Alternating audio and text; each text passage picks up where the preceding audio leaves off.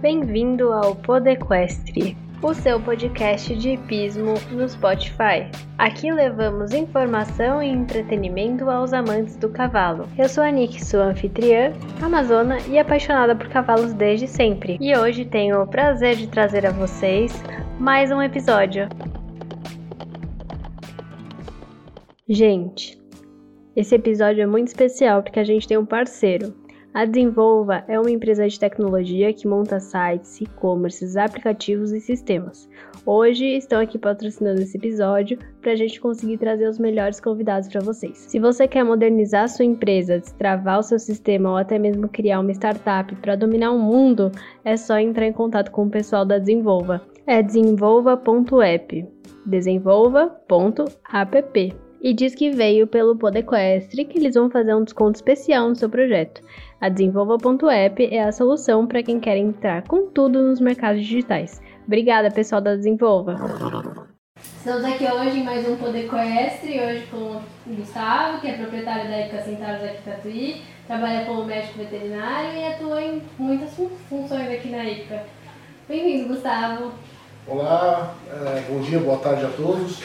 É, eu sou o Gustavo, como ela disse, aqui da, da Central de Tatuí. A, gente, a começou como uma escola de equitação é, e tem todas as atividades que uma Ipica tem. Hoje a gente tem a parte de treinamento, o pessoal de competição, doma, né? um pouquinho de criação, uma coisinha aqui outra ali, mas basicamente a gente trabalha com os alunos e proprietários de cavalo. Boa. Eu acho que hoje é o episódio mais importante, porque acho que se, fosse, se não fosse por você, não teria poder quest, eu não teria contato nenhum com o cavalo. Então é o mais especial de todos. Não, na verdade não é questão de ser especial, é que a gente tem esse, essa função e a minha ideia de montar a hípica realmente como um negócio foi poder trazer algumas pessoas que se achavam que não tinham condição de estar no mundo do cavalo, no mundo do salto, ou o que seja, e mostrar que não precisa ser, ser milionário para mexer com o cavalo. Né? Existe uma maneira mais simples, uma maneira que traz mais gente aí para o mundo do cavalo e você foi uma das pessoas que a gente conseguiu aí aproximar e conhecer os cavalos. Ainda bem. Então, conta pra gente como é que começou a sua trajetória com o cavalo, como é que teve esse primeiro contato. Olha, eu como criança me lembro de ficar lá apertando meu pai que eu queria montar, que eu queria montar, eu sempre gostei muito, né? E na, nossa, na minha época não tinha internet, então a gente acordava cedo às vezes para ver um programa que aparecia um cavalo e acabou aparecendo uma pessoa que dava aula de equitação, que depois se transformou numa escola de equitação também. E eu comecei a fazer as aulas com 11, 12 anos de idade, mas bem assim, uma vez por semana, como todo mundo começa, né? E com o tempo a gente foi evoluindo, vai melhorando, vai entrando numa competição aqui e outra ali, vai descobrindo outras coisas que o cavalo pode nos proporcionar. Eu agradeço muito a meu pai que fez muita força aí para poder me dar um cavalo, eu cheguei a ter dois, para a gente poder estar tá evoluindo e acabou me levando para o meio que eu gostava e acabei fazendo veterinária e estamos aí. Sempre foi o cavalo, dentro da veterinária você já sabia que você queria trabalhar? Ah, sempre foi o cavalo. É, eu, eu, sou, eu gosto de aprender um pouquinho de tudo, mas para trabalho é, é um mundo que eu acho que eu, que eu me dou melhor, que eu convivo bem. O aprendizado que eu tive como criança, nas aulas de equitação, contato com o cavalo, já me ajudava muito na, na profissão de veterinário, chegar no cavalo, conhecer um cavalo, ver e achar que está certo ou errado, né? É uma coisa que eu falo na minha profissão, não tem como a gente saber se está errado se a gente não conhece o que está certo. Então a gente precisa estar ali vivendo com eles. Boa. É, e quando. A gente sabe que você é mil e uma utilidades aqui, né? Mas quando você soube que o cavalo ia ser sua profissão? Na verdade, o cavalo sempre foi uma coisa que aconteceu na, é, na minha vida, né?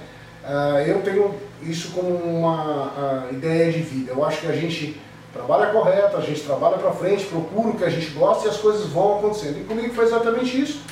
Eu entrei no cavalo, comecei a fazer aula, comprei, meu pai me deu um cavalo, comecei a competir. Aí para ajudar é, é, a pagar as contas, poder ir para a prova, eu montava cavalo de outras pessoas, eu ajudava com o cavalo do meu instrutor. Uh, e foi acabando, que aí começou um pouquinho de trabalho de cavalo, né? E acabei fazendo veterinário, porque era meio óbvio, eu já acompanhava os veterinários trabalhando, eu gostava muito quando criança. E ali eu acho que foi, ficou decidido, né? Que eu ia trabalhar como veterinário. Uh, e aí o que aconteceu depois da residência, uh, quando eu quis voltar a montar, não tinha uma hípica na região, e eu comecei a montar num local, um cavalo de salto, num local que era uma, um centro de treinamento de rédeas. E aí acabou com a ideia, vamos, então vamos montar uma hípica, poder trazer mais gente, trazer alunos. E aí aconteceu. Caramba, eu vou sair um pouco da nossa pauta, mas eu queria que você contasse um pouquinho do Horseball também. Que eu acho que é, é uma, é boa história. Acho. Não, tranquilo. É, o Horseball, o Horseball é, foi apresentado para mim pelo Paulinho Canabrava, eu estava é, no começo da hípica, lá com dois anos de hípica. A gente não compreendia bem, a gente sabia, é, ele me levou a jogar no Aras, é, e a gente brincou um pouco, e aí a gente começou a ir atrás e descobriu que era um esporte já é, fixado na Europa, que existiam regras, que existiam métodos. A gente trouxe um pessoal para dar clínica para a gente, para a gente pegar o básico. Aí começou a participar de campeonatos fora do país para aprender um pouquinho. A gente teve em Portugal, teve na Espanha, é, para aprender um pouco mais como era o jogo. É um jogo que eu. É, é um esporte típico que eu acho que é muito inclusivo. Você não precisa ter um cavalo de é, caro para participar de um bom nível, né? Uh, também me ajuda no lado do, da hípica, que assim, todo mundo pode jogar, qualquer cavalo pode jogar, mas olha, mas eu quero jogar bem como aqueles ali. Então você tem que aprender equitação, então você tem que aprender, teu cavalo tem que ter noções de adestramento. Uh, e a gente foi agregando o horseball uh, dentro da, das nossas atividades hípicas. O, como história do jogo, ele foi criado por um francês em 1978, se não me engano, com a ideia de melhorar o assento dos cavaleiros dele, que tinham muita técnica, mas pouco assento. Como o horseball, o cavalo passa a ser suas pernas literalmente, porque você está prestando atenção no jogo, na bola, e o cavalo apenas acontece, dá muito assento para os cavaleiros, dá muito conhecimento de, de, de equilíbrio. Legal. É, então vamos falar, acho que do assunto que a gente, eu chamei você aqui para falar. Eu, o Gustavo me ajudou a achar a minha égua, né? No caso, ela já estava aqui, ela foi pegada de bandeja praticamente.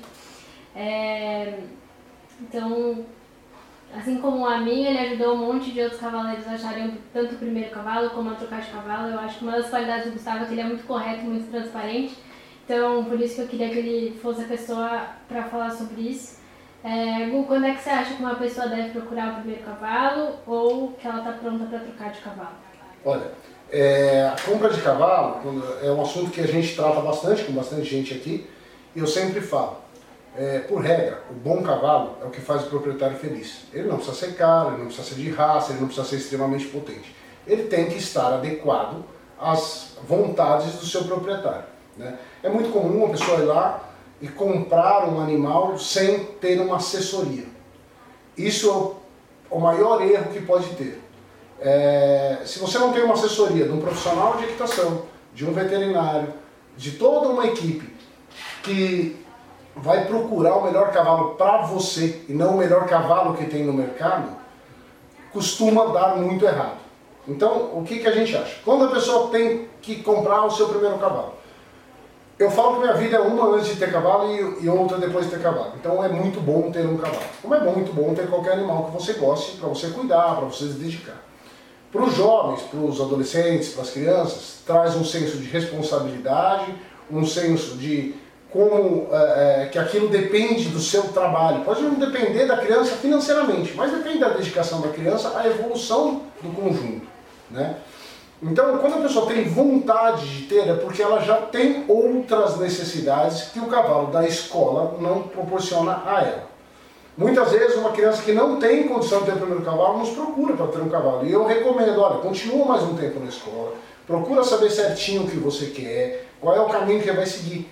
Porque, como tudo que a gente compra e vende, às vezes você tem uma você perde um pouco de dinheiro e quando envolve criança tem a questão emocional, ela comprou um cavalo errado, mas ela se pegou com o cavalo, aí a gente precisa trocar o cavalo, não quer abrir mão do primeiro, o pai não consegue ter dois, e assim vão se criando entraves para que a criança evolua. Então, é, basicamente, por regra de escola, a escola vai fornecer cavalo até ali a altura de 80 centímetros, né, que é uma competição legal, a pessoa já está é, competindo, e ela quer subir, ela quer mais. Esse cavalo de 90, 1 metro, 1 metro e 10 que ela vai ter para frente é um cavalo caro para a escola ter. Não é viável a escola fornecer esse cavalo. Às vezes ela consegue ter um cavalo ou outro iniciar ali. Mas nessa fase já é uma fase, olha, vamos procurar um cavalo bacana, vamos procurar um animal é, que exerça a função sem prejudicar a criança. E tanto é que hoje é, talvez seja o cavalo mais difícil de achar, o bom cavalo de 90, 1 metro, 1 metro e 10 ali. Esse cavalo hoje está difícil de encontrar. E quais dicas você dá para as pessoas que estão procurando cavalo? O que, que você acha que tem que prestar atenção na hora de, de escolher, assim? Tanto de atributos só físicos como... Olha, eu, a maior dica que eu dou é tenha uma assessoria.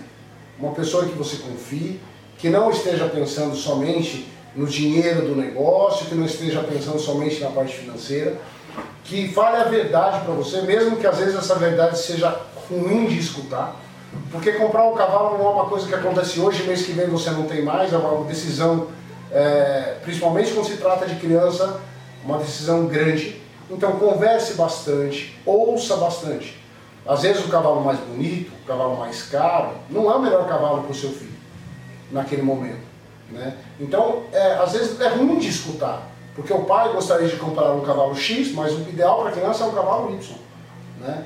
Então, é possível às vezes atender os dois? É possível, às vezes não é possível. Né? Então, a gente tem que deixar clara a conversa, lógico, a decisão é sempre é, é, do aluno ou do pai do aluno, mas assim, a gente tem a obrigação de passar o que é melhor para aquela criança. Eu falo que é natural ao, ao, ao, pai tratar o cavalo como um negócio. Não, mas se eu comprar um cavalo mais jovem, amanhã depois eu tenho mais chance de vender. E a, a resposta que eu dou sempre, você está investindo dinheiro no cavalo ou você está investindo no seu filho, na educação esportiva do seu filho? São coisas diferentes. Muito difícil delas andarem juntas, ok? A gente, essa semana mesmo, uma proprietária me procurou Falou, qual é o momento certo de eu vender meu cavalo? O momento certo de vender seu cavalo é quando você estiver no auge. Mas daí você não vai querer. Você vai querer vender seu cavalo quando você não consegue mais, ou quando você precisa trocar de cavalo, e aí o seu cavalo já não está mais no auge. Então, negócios têm que ser separados de aprendizado de educação esportiva. Caralho. Que perspectiva, hein? É, tá. O que, que, você acha que todo proprietário ou toda pessoa. Não, não proprietário em si, né? Porque às vezes quem tem um cavalo para criança, a criança monta. O que, que, que você acha que todo cavaleiro que tem seu próprio cavalo tem que saber? Tipo, obrigatoriamente. Obrigatoriamente, vamos lá. É, quando a gente tem o nosso cavalo, e cada um tem seu cavalo, a gente acha que é, o cavalo da gente vai nos dar tudo o que a gente quer.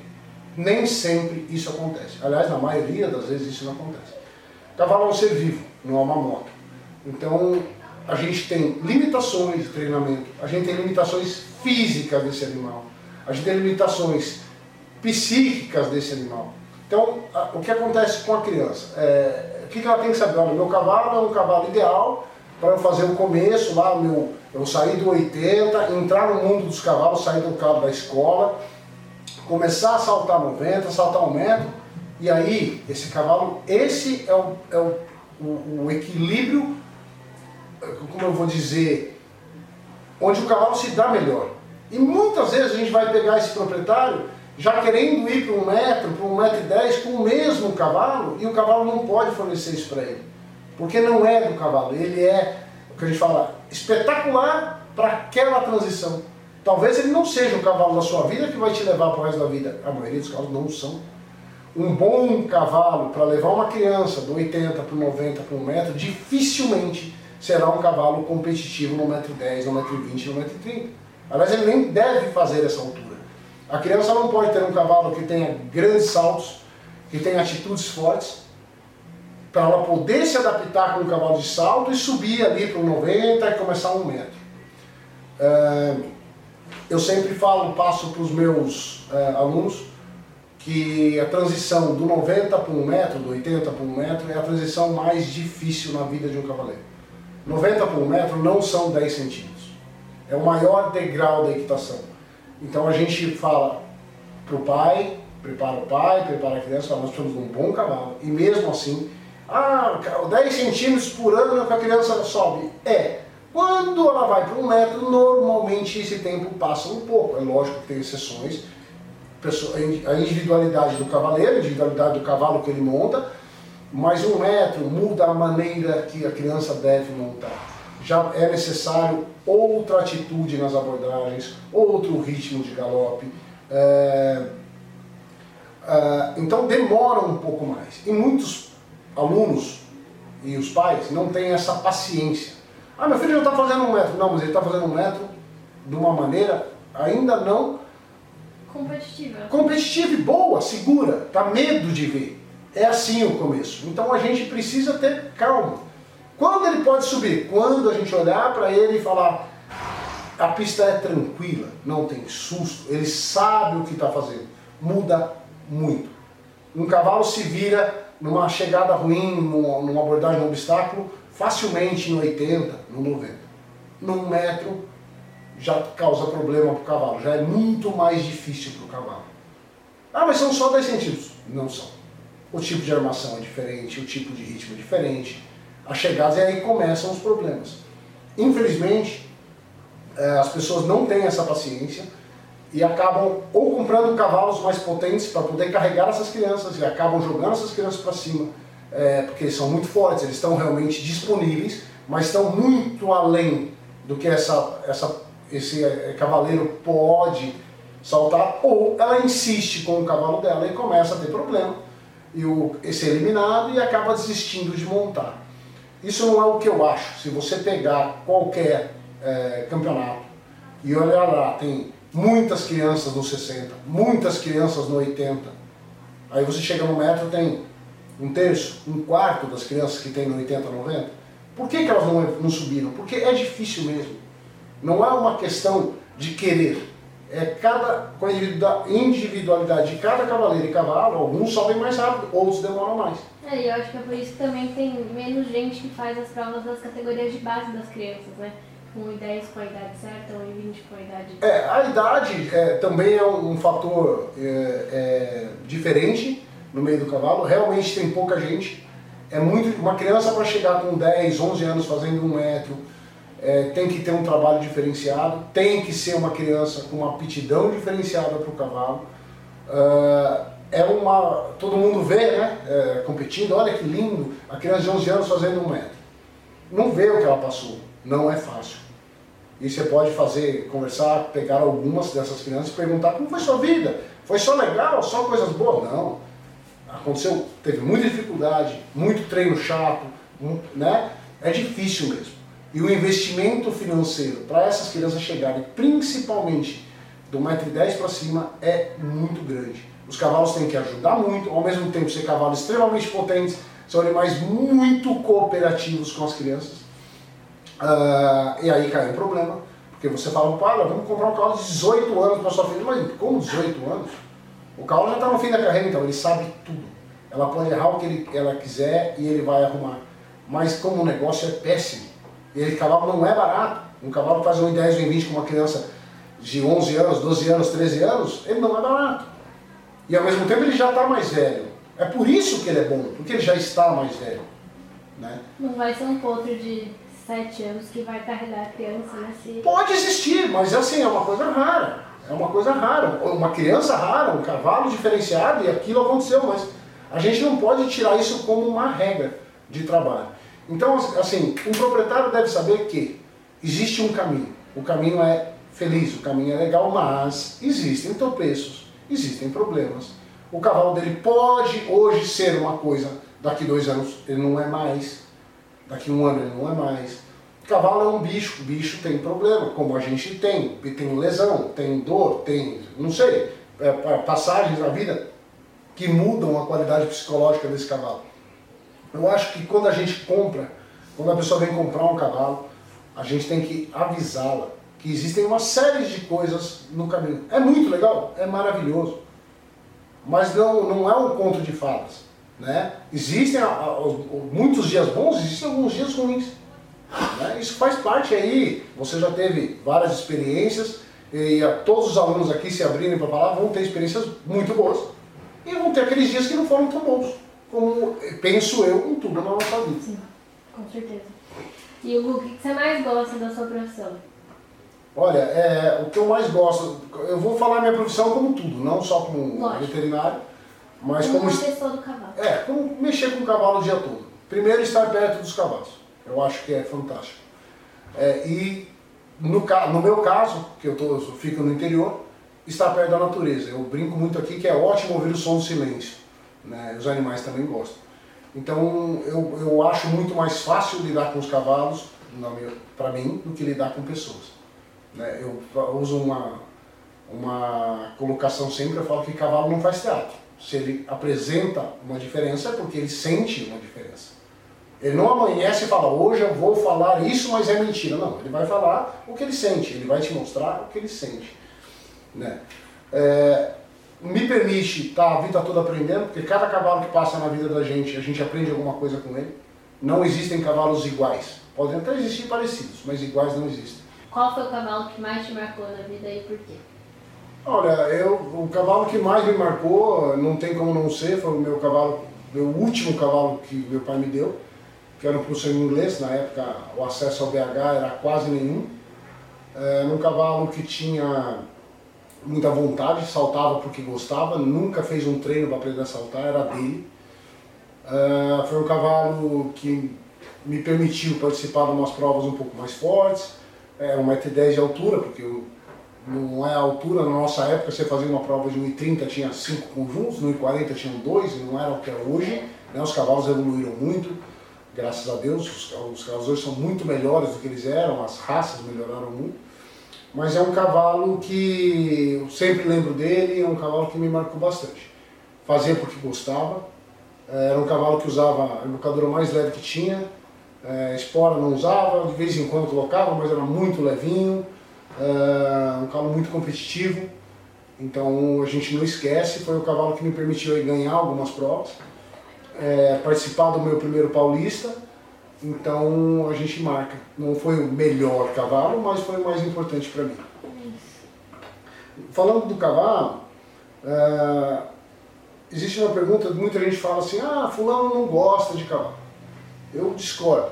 É difícil, talvez eu não tenha encontrado ainda alguém que não goste de cavalo. Tem quem não conhece o cavalo. Então, quando a gente vai mexer com algo que a gente não conhece, é normal a gente ter medo. E às vezes a gente usa a palavra eu não gosto para não falar, olha, eu tenho medo. Então, assim, eu, por exemplo, eu não mexo com avião. Se eu falar que eu vou voar de avião ou que eu vou saltar de paraquedas, eu vou falar, ah, eu não gosto. Não, eu nunca fiz. Né? Então, não é que eu não gosto, eu não conheço. Pode ser que seja muito legal, que seja, eu nunca experimentei. Então, o nosso trabalho de hípica é sempre trazer as pessoas a conhecerem os cavalos. Olha, o cavalo bem tratado, bem é, é, cuidado, ele vai agir assim com você. Existem um risco, fala qual não é o risco, o cavalo pisar no seu pé, que o cavalo se mexe, você não se mexe junto, né? você não está habituado, claro, pisou no seu pé. É, então assim, dificilmente, olha, é muito raro achar um cavalo que vai querer te agredir. Vai ser um potro, um animal que não conhece gente e vai agredir por defesa. Então, muito raro ter um cavalo assim. E um cavalo assim, ele talvez não sirva para conviver com as pessoas. Tem cavalos que a gente fala, olha, esse cavalo infelizmente não, não gosta de estar aqui, ele reage mal, ele é perigoso com a pessoa, a gente não vai colocar no meio das pessoas. Eu acho que todo mundo que não é do meio do hipismo e vai falar com, né, com essas pessoas, o, a, o diálogo é sempre o mesmo, tipo, ai, porque uma vez lá na fazenda eu tava Isso. lá e o cavalo disparou. Será que o cavalo disparou? Será que o cavalo trotou? É, pra quem já monta, né, se escutar que um cavalo disparou, é, é meio até. É muito, não existe, né? Se um cavalo tem está adestrado, está é, é, habituado, não é atitude que ele vai ter. Aqui na escola a reclamação é outra, olha, o cavalo não anda. A gente fala, não é que ele não anda, se a gente montar ele anda. Eu brinco, eu falo que se você souber o que está fazendo, ele vai fazer tudo com você. Quando ele percebe que você desequilibra, que você não tem controle, ele tende a parar. Por que isso? Por que, que ele é treinado assim? Porque é seguro. Ele não vai andar sozinho, ele vai parar sozinho. Ah, mas ele não anda, é porque você não consegue tocar. Então isso é seguro para o aluno. Né? Quando a gente olha para um cavalo, uh, e a gente, eu falo que na, na minha infância pelo menos, e o que eu acompanhava, Muitos bons cavalos foram deixados de lado, foram abandonados, porque a gente não tinha um conhecimento, olha, esse cavalo uh, uh, tem uma dor diferente, esse cavalo teria que ter um treinamento diferente. E o nosso conhecimento era pouco, era pequeno, não existia tanto. Hoje, por exemplo, você tem muita informação na internet. Então, é, você faz muitas clínicas hoje, está bem globalizado. Então a gente aprende muito, a gente fala em acupuntura, fala em quiropraxia, o cavalo não sabe falar que tem dor. Ele não faz, não é porque ele não quer fazer, porque ele não consegue fazer. Né? E esses animais hoje a gente consegue trazer de volta para o convívio com o ser humano, para o esporte. Antigamente a gente não conseguia. Nem sempre é aquele cavalo que a gente gostaria de ter. Um cavalo lindo, maravilhoso, bem musculado, com uma aptidão boa. Às vezes não é isso que você tem na mão para trabalhar. Né? A gente vai trabalhar com um cavalo, às vezes com uma menos aptidão, uma, uma potência física menor, mas ele tem o, o, lugar dele dentro do esporte. Achar onde ele se sente bem, aonde ele permita ao proprietário, ao aluno, realizar as atividades sem que ele esteja muito acima do que ele pode fazer. Né? Uh, quando eu olho para um cavalo, uh, o que você procura quando você olha um cavalo? Hoje, se a gente olhar para um cavalo de salto, a gente vai procurar genética, obviamente é, uma boa genética, uma, um bom potro, uma boa criação. Mas isso tem um valor agregado alto. E tem que ter mesmo. Não é barato. Hoje a gente cria aqui o cavalo que se cria na Alemanha ou na Europa. Mas é, quando a gente conhece um pouco o cavalo, olhar é, qual é a aptidão desse cavalo para o esporte. Ele gosta do que ele está fazendo, ele gosta de estar na pista. Ou você coloca ele para saltar, ele se sente bem fazendo aquilo é um bom caminho, um bom começo. Se ele tem aptidão, tudo será mais fácil. Não estou dizendo que aquele cavalo que não tem aptidão não possa ser treinado, não é isso. Mas se você pegar por base uh, algumas pessoas da Europa que a gente conhece, eles já falam, o cavalo não tem aptidão, vamos achar outro caminho para ele, vamos trabalhar aqueles que têm aptidão. De novo, nem sempre essa é a nossa realidade. O que a gente tenta trabalhar esse cavalo, nós vamos nos dedicar a ele e tentar tirar o que ele pode nos dar de melhor. Né? Uh, o olhar do cavalo diz muito.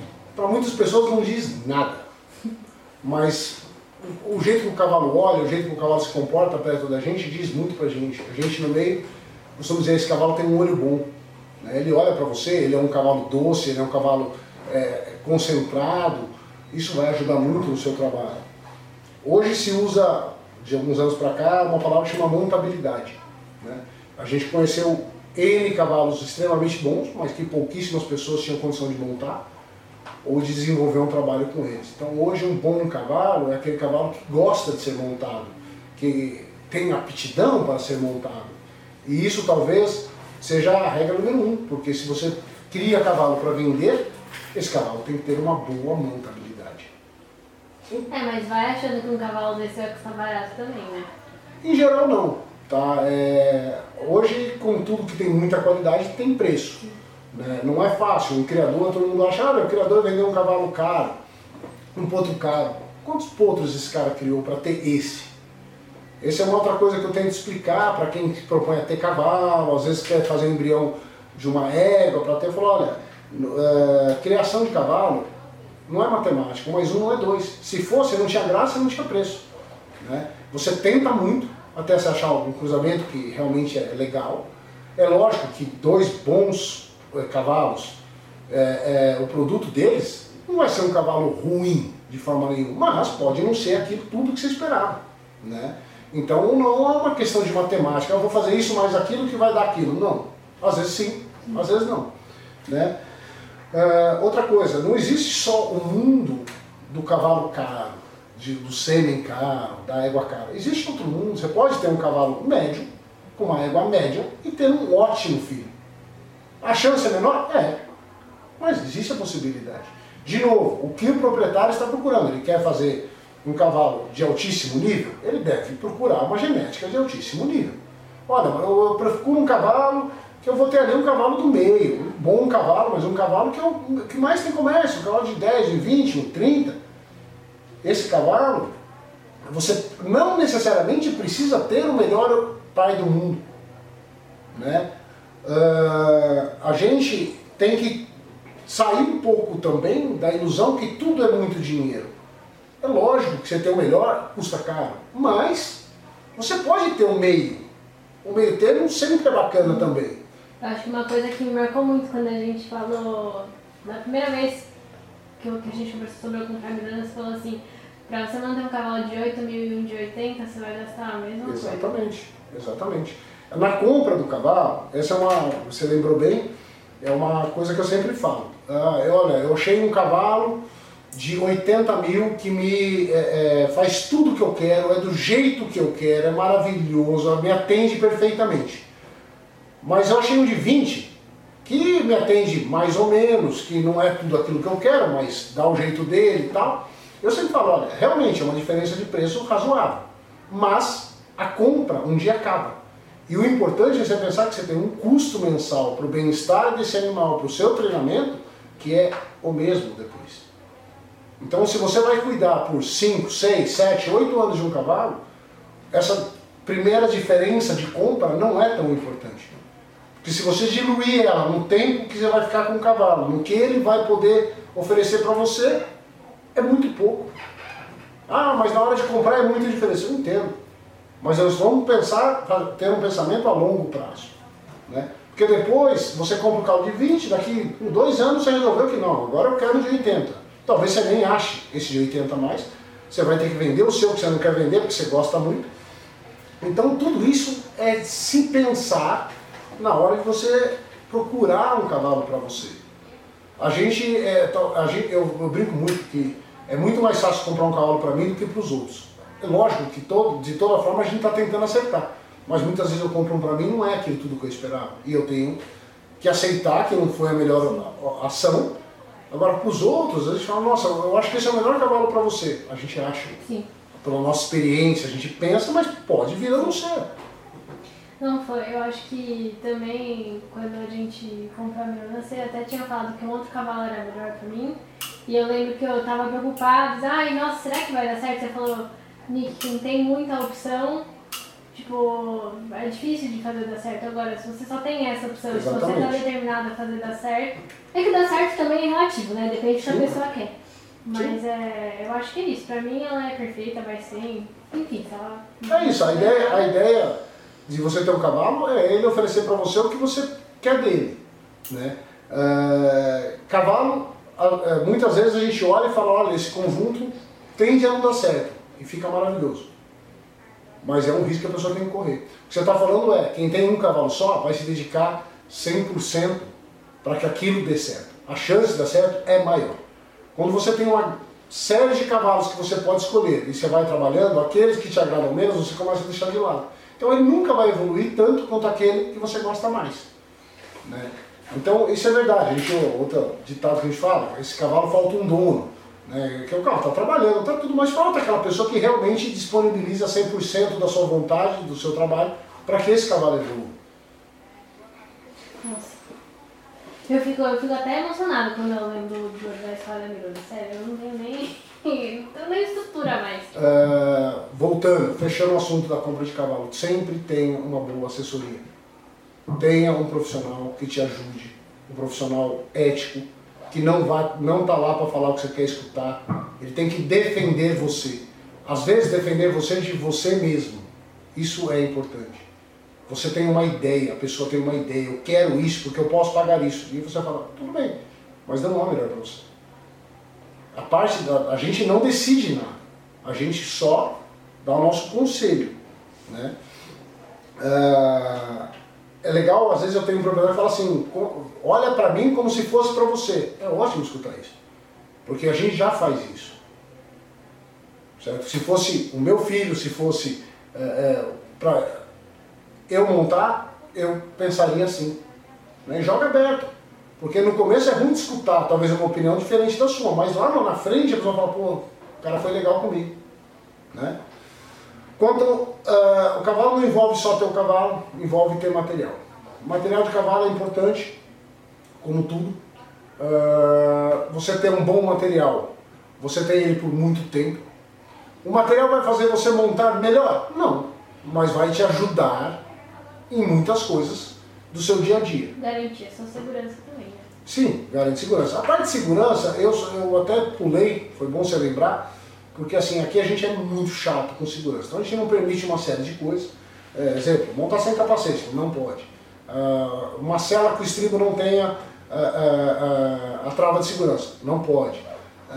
então tem uma série de, de, coisas, né? agora o uso do colete que é obrigatório, muitas crianças já utilizavam o colete. Então, tudo que vem a ser por segurança, a gente está sempre a favor. O que acontece? eu particularmente com meus alunos, eu acho que todo mundo pode ter o material que quer ter. Um mais barato, um mais caro. Desde que seja seguro e com uma qualidade razoável para boa, tá tudo ok. A contra, acontece muito. Ah, eu fui lá e eh, resolvi, eu achei uma cela barata, eu achei um material mais barato e eu comprei esse mesmo. É razoável, no começo é bom, porque é barato, você está começando. Daqui a pouco, esse barato você vai ter que comprar outro. Porque você fala, nossa, mas já está me atrapalhando, né? Então, de novo, tem uma assessoria, uma pessoa que olha, mostre para você as diferenças, peça um material, uma cela no caso, emprestada de um colega ou do instrutor, para você experimentar, ver se é uma cela que você se adapta, né? que é do tamanho correto, que é importante. Muitas pessoas que montam cavalo nem sabem que cela tem tamanho. Né? Então você vê, eu tenho uma cela, celas de qualidade de 14 polegadas, de 15 polegadas, 16 polegadas, 17, 17,5, e a pessoa tem que ir mudando, ela vai crescendo, o aluno vai crescendo, ela, é igual, sei lá, vou usar o mesmo sapato que eu usava quando era dente de leite para jogar no profissional, não dá, né? A gente tem que estar tá mudando. Eu lembro uma vez, não sei se você lembra, essa faz tempo, Logo que eu comecei a montar, meu avô tinha vários materiais de, em casa. Eu lembro que a gente chegou aqui com uma cela tamanho 18 pra Nicole criança montar. Eu lembro a sua cara como você viu.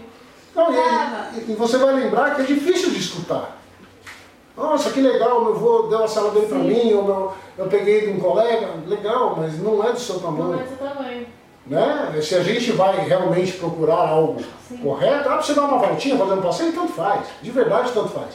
Mas você vai se dedicar a aprender, a montar, a fazer esporte, o equipamento tem que estar adequado com o seu físico, né? E também, é, a parte de equipamento, não é ele que vai fazer diferença nas competições, só ele. Porque você tem uma, um bom equipamento, vamos lá, vamos dar um custo aí, vai, sei lá, você comprou um equipamento médio, Aí fala, ah, mas eu tenho uma, uma, outra pessoa que usa equipamento que custa seis vezes o meu. Tá bom, mas isso não vai fazer diferença. Se o seu é de médio para bom, o dela é melhor. O dessa pessoa talvez seja melhor, mas não vai fazer tanta diferença. Mas acho que no hipismo tem muito isso de status, né, Gu? As pessoas elas querem ter o status, elas querem ter o, o gostinho de ter. É, é essa, essa, essa ambição de ter as coisas eu não acho ruim, não. Eu acho que ela é legal, mas é, eu acho que às vezes muitos alunos, ao invés de estar investindo tanto em material, podia estar investindo em mais cursos, em mais competições, em mais aprendizado. Porque o material, você pode ir ali na loja e comprar, qualquer um pode ir lá e comprar. Mas o que você aprendeu, ninguém te tira e você não compra de hoje para amanhã. Então, talvez o maior investimento, é, é uma coisa que quem trabalha com hípica sabe, a pessoa fala, nossa, a aula do fulano é cara. Aí o cara vai e compra uma cela de 50 mil reais. Aí a cela é barata? Não, não é. Eu acho que a gente poderia investir mais nosso, no nosso aprendizado, em passar mais tempo com os cavalos, em, evoluir dentro do seu esporte. Né? Agora, se você pode ter tudo isso e ainda assim ter um material caro, ótimo. Eu não tenho nada contra. Muito pelo contrário, é muito legal. Né? Mas, quais são as prioridades? Qual é a primeira prioridade? Aprendizado? Melhora da condição do seu cavalo? Né? Às vezes a gente vê a pessoa gastando uma, uma, sei lá, uma manta, que não vai fazer muito lá de diferença, e aí a hora que você pede para mudar o, o, tipo da ferradura e o ferrador cobra um pouco mais caro, mas é um absurdo. Aumentou 200 reais no meu custo de ferrajamento, mas isso é um dinheiro bem investido. Seu cavalo se sentirá melhor. Certo. Não, e é que nem o Karzai falou no primeiro episódio, né? Ele falou, o cavalo em si ele não liga se a sua monta é boa, se ela é furada, se ela é colorida, ele não liga. Ele liga se ele tá confortável ali e você também, né? É, mas é, é, é, é assim, então, é isso mesmo, tá? Mas é, ninguém quer ir numa competição ou fazer um trabalho com uma monta furada. Mas se não tiver outra, eu prefiro ter a monta furada e o cavalo bem ferrado. Eu prefiro ter o cavalo bem ferrado, né? É, mas é uma visão que é realmente quem está dentro ali, que vive o cavalo. É uma coisa engraçada, as pessoas vêm me mostrar um cavalo para me oferecer, para eu comprar ou não comprar, e às vezes vem com o cavalo com o casco todo mal feito, eu, eu falo, vamos fazer diferente, arruma isso aí, porque eu não consigo olhar o cavalo. Aquilo me chama tanto a atenção, porque o cavalo vive em cima dos pés, dos cascos. Então assim, é muito difícil, a gente sabe o quanto é difícil para aquele cavalo estar tá naquela situação. E olha, eu não estou falando de usar ferradura não. A Nicole está aqui bastante tempo, é, eu tenho muitos cavalos meus de escola que não usam ferraduras e sentem super bem, nunca usaram. Tenho alguns cavalos de competição que só usam ferraduras nos membros anteriores, nos posteriores ele não sente necessidade, ele não tem problema, então eu não coloco. E a gente recebia muita crítica por isso. Não, mas porque quer economizar. Não, não é uma questão de economizar. É uma questão que a ferradura não é natural ao cavalo. Se ele não tem necessidade, eu não coloco. Né? E agora, última Olimpíada, o campeão olímpico pulou com um cavalo é, sem ferraduras e agora virou uma coisa, olha que legal. Muita gente já fazia. E era criticada por isso, porque não seguia o padrão. Né? A gente recebe aqui potros de 4, 5 anos de idade que mal sabem andar, que se tropeçam nas próprias pernas e com ferraduras. Quando ele perde um passo, a ferradura vai machucá-lo. Aí tem que pôr boleteira, aí tem que pôr caneleira, aí tem que pôr protetor, e aí... É, ele poderia estar sem as ferraduras. A gente estaria ajudando ele. Né? E o meio do cavalo da gente é assim, eu acho que nada é regra. Não existe uma receita de bolo. Cada cavalo é um, cada proprietário é um, cada situação é uma e a gente tem que respeitar. Assim, o proprietário faz muita questão de ter um material muito caro, ótimo, mas mostra para ele que ele também tem que investir em outras coisas. Muitas vezes a pessoa tem um material caro, tem um cavalo caro e tem uh, talvez uma assessoria ruim, talvez um piso para trabalhar esse cavalo caro, seu material caro ruim, mas o importante é a foto, mas o importante é mostrar para os amigos. Gente, um cavalo precisa de condições para evoluir um bom fargeamento, uma boa alimentação, um bom estado de saúde, um bom piso para trabalhar, um bom programa de trabalho. Isso ele precisa. O resto é a gente que precisa. Não, não são os cavalos. Tem um ditado antigo também, eu gosto desses ditados porque eu acho que os antigos nos ensinam sempre. Ele fala assim que cavalo não liga para a arandela de ouro, ele quer a cama seca. Se a arandela da cocheira for de ouro, para ele não muda nada. Mas a cama seca, uma cama bem feita, uma boa alimentação, isso muda a vida dele. Nossa, então, sério, tantas coisas úteis que tu tá falando aqui que eu acho que muita gente vai conseguir ter uma noção de, de aprendizado. Acho que um dos episódios que mais o pessoal ouviu foi do, do outro Gustavo, que é, a gente estava falando sobre escola de equitação. Acho que são bom complemento, né? Porque é um passo a mais, mais o contato da pessoa com o primeiro cavalo e, e tudo mais. Mas eu acho que se o mundo do cavalo, uh, talvez alguns profissionais até não gostem de escutar o que eu vou falar, fosse mais preto no branco, fosse mais direto, a gente não teria tantas pessoas que gostam de cavalo e que acabaram saindo do mundo do cavalo. Por quê? Porque foram, é, é assim, a palavra talvez seja forte, mas foram enganados. Ninguém contou para ele como é que era o caminho. Aí o cara se propõe a fazer um bom negócio para o filho dele e acaba tendo um problema ali na frente, e ninguém avisou para ele que podia ter o um problema. E a pessoa se sente mal e acaba saindo do mundo do cavalo. É. Eu acho que a gente tem que trabalhar hoje, a gente tem profissionais tecnicamente muito capazes, locais espetaculares para a prática do hipismo, uma série de coisas evoluíram. Mas a gente ser mais certo na, no trabalho com o proprietário, com o aluno, com os cavalos. Então, assim, o cavalo certo para a pessoa certa, isso tem um ótimo futuro. Às vezes é um cavalo bom, mas ele foi vendido para a pessoa errada. Esse futuro não existe. E olha, a gente torce muito, a gente fala que o cavalo, é, ele ajuda demais. Porque ele não machuca as pessoas como deveria. Você colocar um cavalo é, é, muito potente na mão de uma pessoa que não sabe o que está fazendo, a chance de acontecer um acidente é muito grande. Né? Então a gente tem que pensar nisso. Você tocou no assunto lá atrás e falou assim, olha, qualquer pessoa pode ali montar e passear e pegar. Pode. E eu sempre brinco, dá muito pouco acidente, porque a pessoa monta no cavalo errado, no lugar errado, da maneira errada e ainda assim não dá acidente.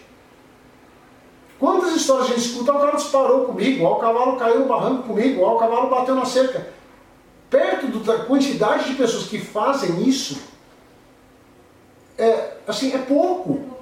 E fazer isso, a minha analogia aqui, que eu explico para os pais, falar montar a cavalo, na minha cabeça é como aprender a nadar ou andar de bicicleta. Ensine seu filho uma base, porque em várias oportunidades da vida dele, ele vai aparecer um cavalo para ele montar. Se ele tem uma base, ele não vai correr risco. Ele sabe o cavalo que serve para ele, ele sabe o que ele deve fazer numa situação de dificuldade, né? E, e alguns pais eu falo, é a mesma coisa pegar seu filho que gosta de água e não ensinar ele a nadar. Mas cedo ou mais tarde ele vai pular na piscina. Você vai estar tranquilo? Não, não vou estar. Então, mas a gente põe as crianças em cima de um cavalo, sem ela saber o que está fazendo, no lugar errado, sem equipamento de proteção, e achar lindo. E eu acho que o cavalo ele ensina muita gente sobre liderança também, né? A criar uma atitude. Porque eu acho que dentro da minha. Bom, se minha adolescência tendo aula com você, uma das coisas que eu tirei disso foi: tem atitude para fazer as coisas. Se você quer que o cavalo faça alguma coisa, assim como na vida, você precisa tomar uma atitude, você precisa mudar. Eu acho que as pessoas que, sei lá, que os, os pais não têm muito essa consciência de quanto isso vai fazer diferença no futuro, na vida, né? É, é, você tocou num ponto que é também bem conversado, a gente tem muito, muitos pais e alunos aqui. É, o cavalo é isso mesmo. Você tem, ele fa, o cavalo é um, é ser que ele é submisso ao ser humano. Então o cavalo é, ele não pode ser líder aqui dentro da pista. Você, ele tem como uma criança de 4 ou 5 anos de idade controla um animal de 400 quilos? Não é porque ela ameaça esse animal, é porque o animal entende que essa criança é o líder dela. Ponto. Ele foi convencido e ele entende e é confortável a ele obedecer. Quando ah, acontece muito de ver um cavalo falar, ah, mas na mão do fulano o cavalo faz tudo. Muito provavelmente ele não faz na mão de uma criança ou de uma pessoa que não sabe montar, porque ele está fazendo isso por um, um, respeito de medo e não por um convencimento do que o líder dele é o ser humano.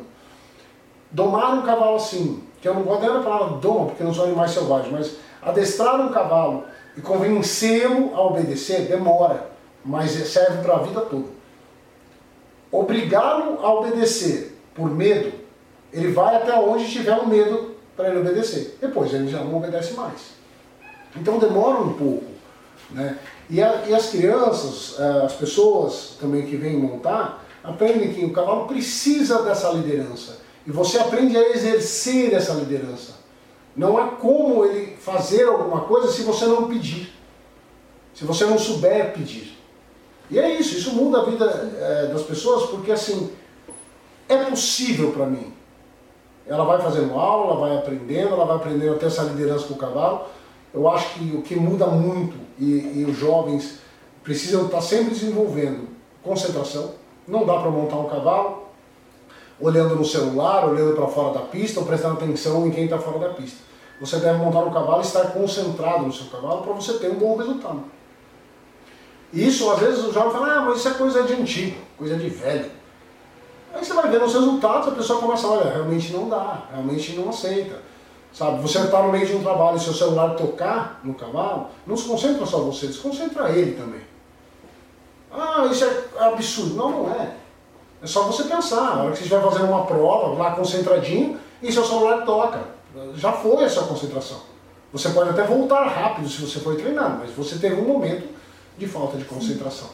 E o que é uma competição de cavalo, eu acho que ela dá um ensinamento para a criança que se ela se preparar porque, é, é, é, vamos voltar a uma coisa. Por que, que competição a gente chama de prova? Não. Acho que eu não estudei direito ainda. Ah, então, é, quando você chega na prova e o instrutor fala com você, a gente, as crianças estão correndo, brincando no reconhecimento. Não sei, se você pensa realmente em estar aprendendo, ali é o momento em que as pessoas estão te passando as dificuldades, a experiência do seu instrutor a pergunta que o, que o armador fez, se ela é fácil, se ela é difícil, você, como o seu cavalo vai reagir, como você, quais são as suas dificuldades, olha aqui, ó, você já tem dificuldade com isso, a pergunta é em cima da sua dificuldade, é diminuir um cavalo numa linha, é aumentar um cavalo numa linha, é uma curva que a gente chama contra a porteira, o cavalo tende a querer parar na porteira, tem que estar tá usando. Então ali, ali, já começou as dicas. A gente fala que é até uma prova com um pouquinho de consulta, né? Antes de começar a prova, Alguém já leu as perguntas, já começou a te dar, e você vai ter aquele um minuto para resolver ali. Não é por isso que a gente chama de prova. Né? Aqueles todos que se inscreveram na prova tinham condição de terminar. Por que, que um ganha e um perde? A gente brinca que ganha aquele que erra menos. Todos eles deveriam ter condição de, de fazer aquilo. Aquele que está mais concentrado, erra menos. Aquele que trabalhou melhor, o cavalo reage ao que ele pede mais rápido, erra menos. E aí que vem também a importância do cavalo experiente, né? A chance de você acertar mais com o cavalo tá, sabe. Exato, é porque ele vai tomar frente ali em algumas decisões, que é muito o que cavalo de escola faz. Ah, eu quero ir. O cavalo fala, não, não é hora de ir, agora é hora de ficar. E faz parte. Se você ainda dá comandos que são contra, talvez esteja ainda na, na época que você está executando. Né? Muitas pessoas perguntam para mim, uh, ou falam para mim, né? Nossa, mas 80, 60, 80, um metro tem tempo ideal, é muito chato. Falei, por que é chato? Ah, porque assim, uh, cinco alunos foram muito bem na prova, aí um aproximou 0,05, o outro aproximou 2,5. E as duas pistas foram lindas, maravilhosas, bem montadas. Foram os dois deveriam receber o prêmio, o mesmo prêmio. Mas, para que haja uma classificação, criou-se um sistema de tempo ideal, que existe todo um cálculo, foi muito bem feito, que vai definir aquele que é o primeiro, o segundo, o terceiro colocado. E, cara, uma coisa que eu falo para meus alunos, você aproximar 2, 3 segundos do tempo ideal, você está no caminho certo. Se você fez um bom percurso, um percurso equilibrado, num ritmo bom, bons saltos, boas abordagens, e aproximou 2 segundos, você fez o que era para você fazer. Realmente a decisão ali do primeiro, do segundo, do terceiro, do quarto, do quinto, era sorte. Porque falar que alguém coloca um cavalo para mim a 0,05 de um tempo, talvez nem com um cronômetro na nossa frente uma pessoa experiente consiga acertar isso. Mas montar direito, o tempo ideal não é feito para ganhar primeiro, segundo, terceiro. É para que você aprenda a montar e possa lá na frente, no 1,10m, fazer uma prova contra o relógio. E aí sim, você usar tudo aquilo que você aprendeu no tempo ideal para você poder fazer uma prova contra o relógio de maneira segura. Ok? Então é uma coisa, voltando a falar, ah, por que uma prova? Por isso. A gente começa a aprender gradualmente. O resultado de pódio é muito legal. Mas de verdade, para quem está pensando em evoluir, é o menos importante. Às vezes acontece, já aconteceu comigo e acontece com meus alunos, de a gente pegar um aluno e fazer uma pista assim, que dá medo de assistir uma coisa, perdeu a curva, ficou torto, correu, diminuiu, o carro parou no canto e acertou o tempo ideal e ganhou a prova. A gente, por natureza, o cara vai pro pódio, a gente vai dar os parabéns. Agora, se uma pessoa me perguntar como foi a pista... Como tem o oposto também, né? Tem aquela pessoa que vai, derruba três, quatro obstáculos e a pessoa sai super feliz porque sabe que esperou alguma coisa. Foi, ela já sabia pelo treino dela que ela ia ter dificuldades. Então, não, não, às vezes não é uma questão, por exemplo, a pessoa foi lá e se dedicou e montou muito bem, fez tudo certo e ficou a dois segundos tempo ideal, não deu nem pódio. Eu prefiro essa pista do que aquela que foi toda torta, toda sem controle, faltando um monte de, de atribuições ao conjunto e que acabou ganhando a prova. Existe isso, entendeu? Existe. Mas assim, eu acho que é, é, é a menor preocupação de quem está evoluindo no esporte o resultado. É o seu resultado pessoal que é importante. Por exemplo, você vai lá, vou soltar minha primeira prova de 90. Nossa, mas eu fiz duas faltas, mas você não estou bem. Para você é estreia, isso é importante. A gente não fala de graça, é importante. Todos passarão por isso. Não pode também sair da pista chateado. Pô, é um desafio novo para você. Você está começando num, num nível de exigência maior. Então é lógico que vão acontecer erros. Né? A gente tem que ter esse pensamento. É, o mais difícil para quem realmente gosta de ver os alunos evoluírem, é, ver um futuro é, esportivo para algumas pessoas, é ver essa pessoa que fez uma pista. Acontece mais até no cronômetro. Cara, correu, correu, correu, uma coisa que dá medo de assistir, a pessoa ganha, mas ela, ela não tem essa consciência. Hoje deu é certo. É mas esse não é o caminho. Às vezes você vê a pessoa sair da pista e fala, nossa, o cavalo me salvou três vezes na pista e deu certo e eu ganhei a prova. Você tem noção, então, que você errou muito e mesmo assim deu sorte? Você está no caminho certo. Agora, vai evoluir isso daí. Não ache que o cavalo está resolvendo o seu problema toda hora, é o caminho correto. Resolvendo. Exatamente. Um bom cavalo está lá para isso. A hora que você não consegue resolver, ele resolve para você. Eu concordo com isso, mas a gente tem que ter a consciência mas assim, na realidade, de olhar e falar, nossa, falta algumas coisas. Não dá para eu é, tentar criar mais dificuldade, subir de categoria. Oh, olha, tá faltando. Vamos fixar isso aqui. E agora, o que, que você fala para os seus alunos que, assim como eu, bom, você já falou isso muito para mim, mas os que têm segurança de subir, de montar, sabendo que não. É, essa é uma coisa, é uma coisa que acontece já falou bastante. 20 vezes para mim, né? Continue falando. Não, é assim, às vezes, é, mas volta também, e assim, cada um é cada um, né? Vezes tem aquelas pessoas que têm mais facilidade, são mais arrojadas para um, um desafio novo, e aquelas que são menos. Mas é importante você ter a consciência do que você é capaz. Quando o seu instrutor está do seu lado, é uma pessoa que você confia, ele fala, tenta, faça, é porque você está pronta para fazer. Ou pelo menos ele acha que você está pronta. Mas assim, se tem alguém que tem que achar isso, talvez use a experiência dele. E ele vai falar, olha, tenta, você é capaz. E muitas vezes você vai conseguir. Muitas vezes você vai achar que ele vai falar, ah, eu vou, mas seu pensamento é que vai dar errado. Então vai dar errado. Tenha um pensamento positivo, confie no seu instrutor. É, os instrutores, é, eu acredito que a maioria deles, ou quase a totalidade deles, querem o bem do seu aluno. Querem o melhor para o seu aluno.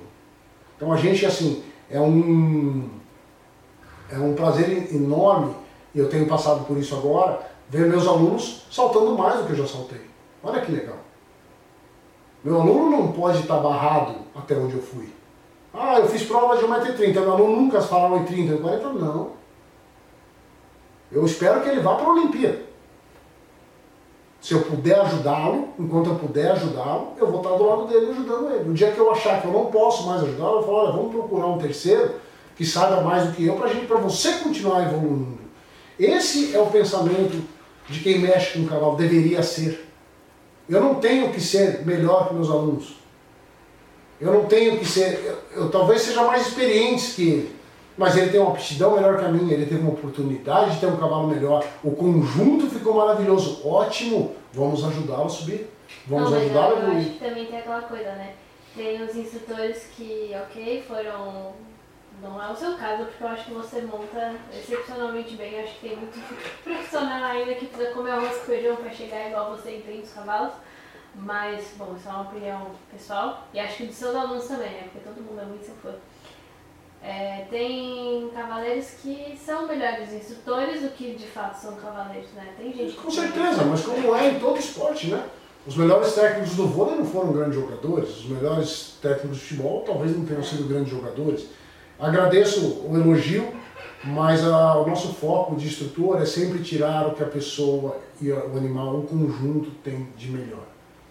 E às vezes, é, grandes estrelas do nosso esporte, pessoas, é, eu chamo de estrelas, são aquelas pessoas que fazem tudo parece fácil para elas, as coisas acontecem, elas acertam o tempo ideal, elas entram na prova e as coisas dão certo, mas tem estrela, tem uma aptidão diferenciada. Como em todos os esportes tem essas pessoas. Muitas delas acabam não evoluindo melhor no esporte porque atropelam as etapas. Não é porque você tem aptidão, não é porque você tem estrela, que você deve correr, ser rápido. Qual é a necessidade disso? Seja, faça muito bem feito. Não tenha pressa de chegar, você vai chegar. Ainda mais esses alunos, esses é, cavaleiros que têm aptidão. Então, assim, a gente está aqui para tentar equilibrar. Às vezes a gente pode ser um pouco mais, uh, como dizer, uh, querer que o aluno vá mais rápido. Tem instrutores que são assim. Mas se ele dosar o equilíbrio, ele também vai chegar. Tem aquele instrutor que é mais, é, fugiu a palavra agora, mas que, olha, vamos segurar mais um pouquinho, vamos segurar mais um pouquinho. Mais conservador, isso, a palavra é essa. Mais conservador também vai chegar. O equilíbrio dos dois seria o perfeito. Legal, nem sempre a gente tem esse equilíbrio dos dois. Às vezes, é uma coisa que eu não converso muito, mas às vezes tem um pai que fala assim para mim, não, vamos subir meu filho de categoria. E eu sou obrigado, olha, vamos segurar um pouquinho e tal. A minha vontade era subir, como a dele. Eu torço para meus alunos como eu torço para o meu filho. Só que às vezes tem alguma coisa que, é, isso é a nossa experiência coloca, fala, vamos segurar um pouquinho. Não vamos correr um risco agora se a gente pode chegar ali na frente, mas é cada um. Agora, por vontade, a minha vontade, vamos, vamos lá, vamos todo mundo. É o que a gente quer, a gente trabalha pela evolução. É muito. É contra o que a gente sente, o que a gente fala muitas vezes. Né? Olha, se, se, talvez fosse eu montar, não, vou subir para ver como é que é. Eu, meu risco. Né? Às vezes, você tem um aluno que você demorou muito para colocar ele eh, menos conservador. Tem, muitos alunos hoje são muito conservadores. Olha, não consigo. Tal. Aí você vai, aí você vai um pouco mais, acontece algo desagradável, a pessoa volta lá atrás, você perde todo o tempo. A pessoa. Então, é, esse equilíbrio seria fantástico se tivesse uma regra, mas não tem. Por quê? Cada cavalo é um, cada cavaleiro é um, cada instrutor é um, cada, cada dia é um. Né? Cada dia é um. É isso mesmo. Mas são colocações, Ni, e é, quem vive dentro de uma hípica, os alunos, e é uma coisa que talvez eu gostaria de não esquecer de falar. Vocês têm a oportunidade de estar na hípica, estar tendo outras aulas com outros cavaleiros, com outros é, animais, como a doma, assistam. Tudo é aprendizado para gente. Muitas vezes você está ali fora, você já montou seu cavalo, está tomando sua água, seu suco. Preste atenção na aula que está tendo na pista, porque pode ser que essa pessoa seja mais, mais é, evoluída que você no cavalo. Então ali na frente, as correções que estão sendo feitas para ela vão servir para você. Você está vendo, está ouvindo a correção, então você aprende a identificar quais são os problemas. Muitas vezes a gente está montado e a gente não percebe nossos erros. O instrutor fala, mas eu estou fazendo. Mas é outra coisa que eu falo, se você estivesse fazendo, o instrutor não estava falando. Quantas vezes a gente já não passou por isso, né, Gustavo? É isso mesmo. Mas é normal, não é você, não é, é são todos. Então, assim, é, quem gosta de cavalo gosta de aprender tudo. Eu brinco quem, quem, ah, eu amo cavalo, eu gosto de cavalo, minha vida é montar. Então, cara, aprenda como o seu cavalo é tratado.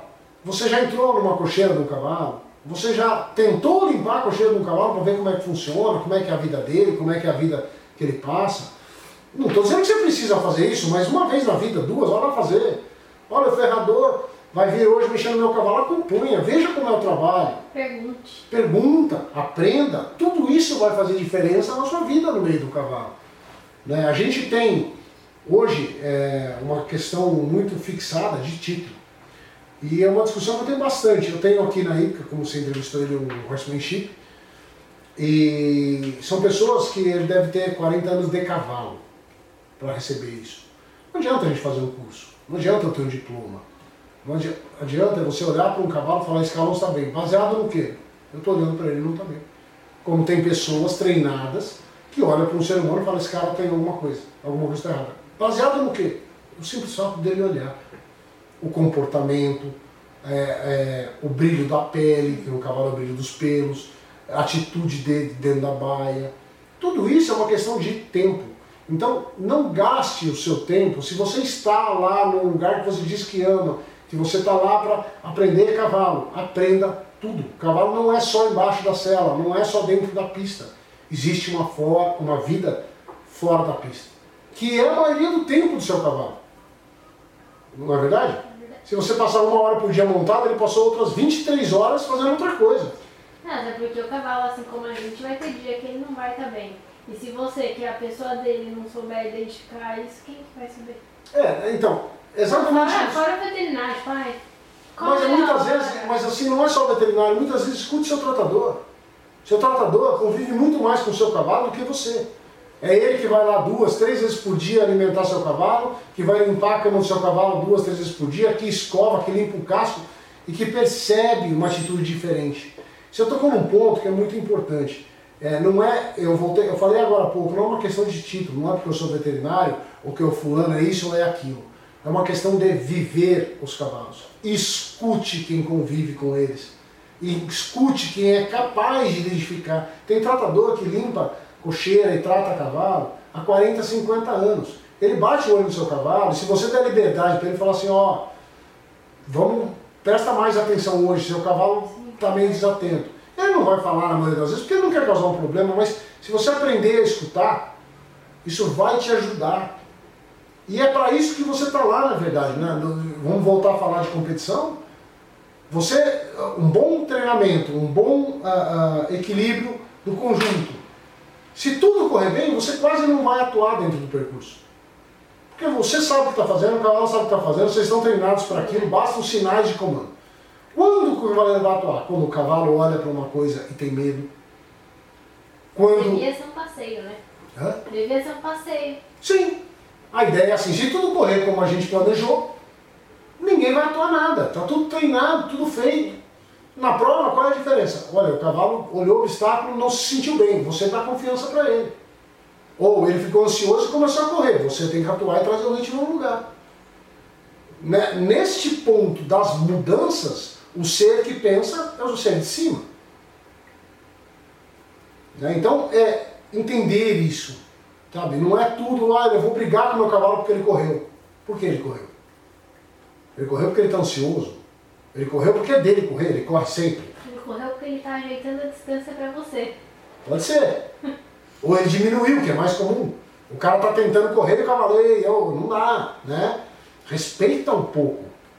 Né? Querendo ou não, um cavalo de iniciante ele tem muito mais tempo. Eu brinco com a maioria dos meus alunos, tem alguns cavalos que eles pulam tem mais tempo de salto do que os alunos têm de vida. Então o cavalo está na pista, é incomparável. Né? Então é, é isso, Ni. A gente é, entender, a gente criar um relacionamento com um animal de liderança, ele precisa disso.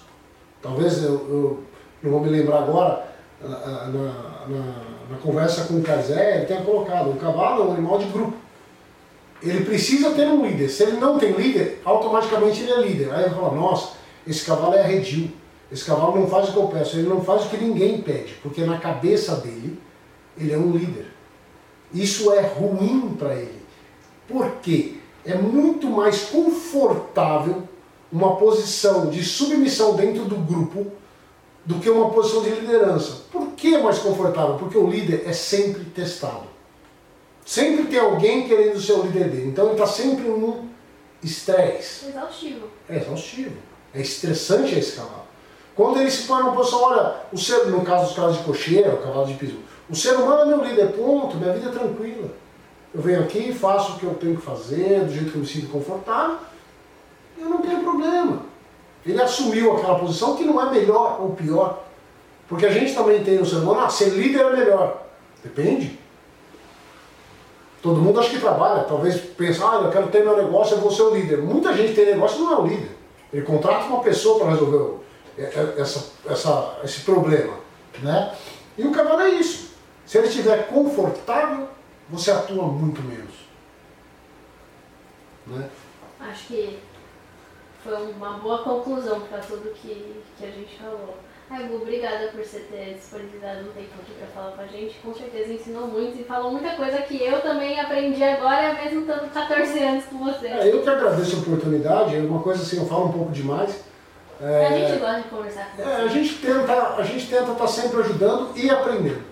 Então, quando a gente às vezes fala demais, eu pergunto demais, a gente também escuta. A gente também é, recebe informações. Vamos nos abrir a receber informações. Volto a falar, não é porque o fulano é famoso, não é porque o fulano cobra caro, não é porque o tratador não, não teve estudo, é, não é porque o, o, sei lá, a pessoa que trabalha com seus cavalos não tem, que você não deve escutar. Ah, eu vou escutar mais aquele que é famoso daquele que não é famoso. Não. Escute os dois, tire o que serve para você, aprenda a fazer esse filtro. Não feche para ninguém.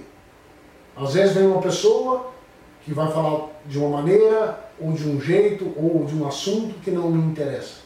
Se eu não estou sem fazer nada, eu aproveito e já escuto ela. Se ela falar uma coisa que me sirva, eu já ganhei meu dia. Se ela abrir, me alertar para um problema que eu não tinha é, prestado atenção, já ganhei meu dia. Sabe, a gente tem que estar aberto. E muitas vezes fala, ah, mas eu não gosto do fulano. Mas você não está aqui para gostar dele. Você tá... Ouça, aprenda, pega o que você pode aproveitar. E o inverso é mais verdadeiro ainda. Ah, eu sou fã do fulano. E ele fala um monte de coisa que não serve para você. E a pessoa vai tentar fazer aquilo. E dá tudo errado. Talvez ele não estivesse falando para você. Você escutou e quis pôr em prática uma coisa que não, tá pra, não é para você ainda. Mas quando for, você vai ter aquilo guardado para você. Você vai ter guardado, mas não tenta, ah, o cara falou, tenho que fazer. Calma. Vai lá no seu instrutor. É o momento de fazer isso. Eu vi um negócio legal. Você falou, olha, é legal mesmo, mas olha, é aqui na frente, olha, realmente a gente não fez, podemos fazer, vamos aproveitar. Né? Não usar o status de quem fala, use o conhecimento que essa pessoa tem do cavalo. E esteja sempre aberto a novas opiniões. É isso.